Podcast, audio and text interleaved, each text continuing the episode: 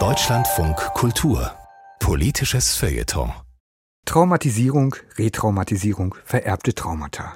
In Deutschland wird inzwischen eine geradezu inflationäre Traumadebatte geführt. Dann fühlen sich plötzlich auch Deutsche vom Ukraine-Krieg traumatisiert, obwohl sie selbst nie einen Krieg erlebt haben. Geht's noch? fragt der Historiker Jan Plamper. Zuerst der Soziologe Harald Welzer, der dem ukrainischen Botschafter im vergangenen Jahr am 8. Mai in Anne Talkshow erklärte, er möge bitte etwas mehr Verständnis aufbringen für die Deutschen und ihre, ich zitiere, Kriegserfahrung, die sich durch die Generationen durchgezogen hat. Oder kürzlich ein 96-jähriger ehemaliger Wehrmachtssoldat, der sich im Radio gegen Waffenlieferungen aussprach, weil er das, was er im Zweiten Weltkrieg erlebt hat, als so entsetzlich empfand. Bei vielen Menschen hierzulande berührt Russlands Krieg gegen die Ukraine etwas Tiefes. Er triggert, heißt es. Er löst ihr intergenerationelles oder vererbtes Trauma aus, heißt es. Wohlgemerkt nicht Menschen ukrainischer oder syrischer Herkunft, die dem Bombenhagel von Kharkiv oder Aleppo entflohen sind, sondern Menschen, die schon länger hier sind. Geht's noch? Wer leidet hier? Eine Geflüchtete aus Cherson, der noch die Sirenen des letzten Bombenalarms in den Ohren hallen, oder ein Deutscher, der vor acht Jahrzehnten als Nazi in der Ukraine gegen die Sowjetunion kämpfte, beziehungsweise sein Sohn oder Enkel, die nie Krieg gesehen haben. Wer hat den Zweiten Weltkrieg begonnen? Schuldumkehr, die Verwischung von Täter-Opfer-Grenzen, das charakterisiert die gegenwärtige Diskussion.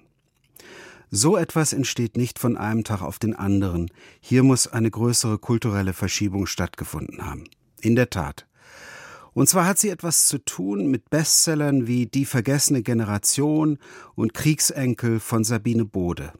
Bode und andere behaupten, auch nicht verfolgte Deutsche wurden durch den Zweiten Weltkrieg traumatisiert, etwa bei der Bombardierung Dresdens oder der Vertreibung aus Ostpreußen.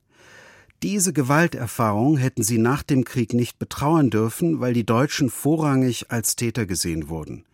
Ihren Kindern und Kindeskindern hätten sie die Traumata vererbt, unbewusst und über Generationen hinweg.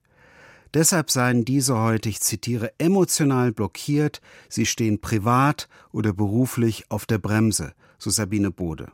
Was tun? Therapie, vor allem Familienaufstellung. Und sich organisieren, zum Beispiel in sogenannten Kriegsenkel-Stammtischen, die fast jeden Abend irgendwo in Deutschland stattfinden. Zugrunde liegt ein ganz spezielles Verständnis von Trauma. Trauma als etwas rein körperliches. Geprägt hat es der Psychiater Bessel van der Kolk mit seinem Weltbestseller Das Trauma in dir. In letzter Zeit wird zur Untermauerung dieser Position auch immer öfter die Epigenetik herangezogen, eine noch junge, umstrittene Wissenschaft, laut der Verhalten vererbt werden kann.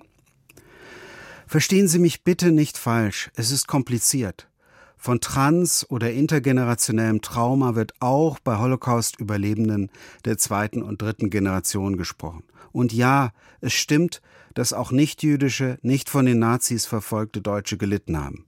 Und grundsätzlich sind Traumaaufarbeitung und Therapie natürlich zu begrüßen. Nur bitte nicht auf Kosten der Nazi-Opfer, zum Beispiel der ukrainischen Shoah-Überlebenden.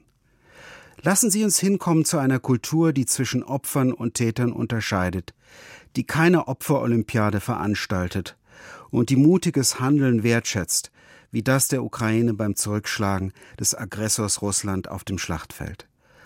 Um es mit der Philosophin Susan Nyman zu sagen, entscheidend sollte sein, ich zitiere, wie man in der Welt handelt, nicht wie man von der Welt behandelt wird. Das würde die Opfer nicht wieder dem Müllhaufen der Geschichte überantworten, aber es würde den Helden wieder in den Mittelpunkt stellen.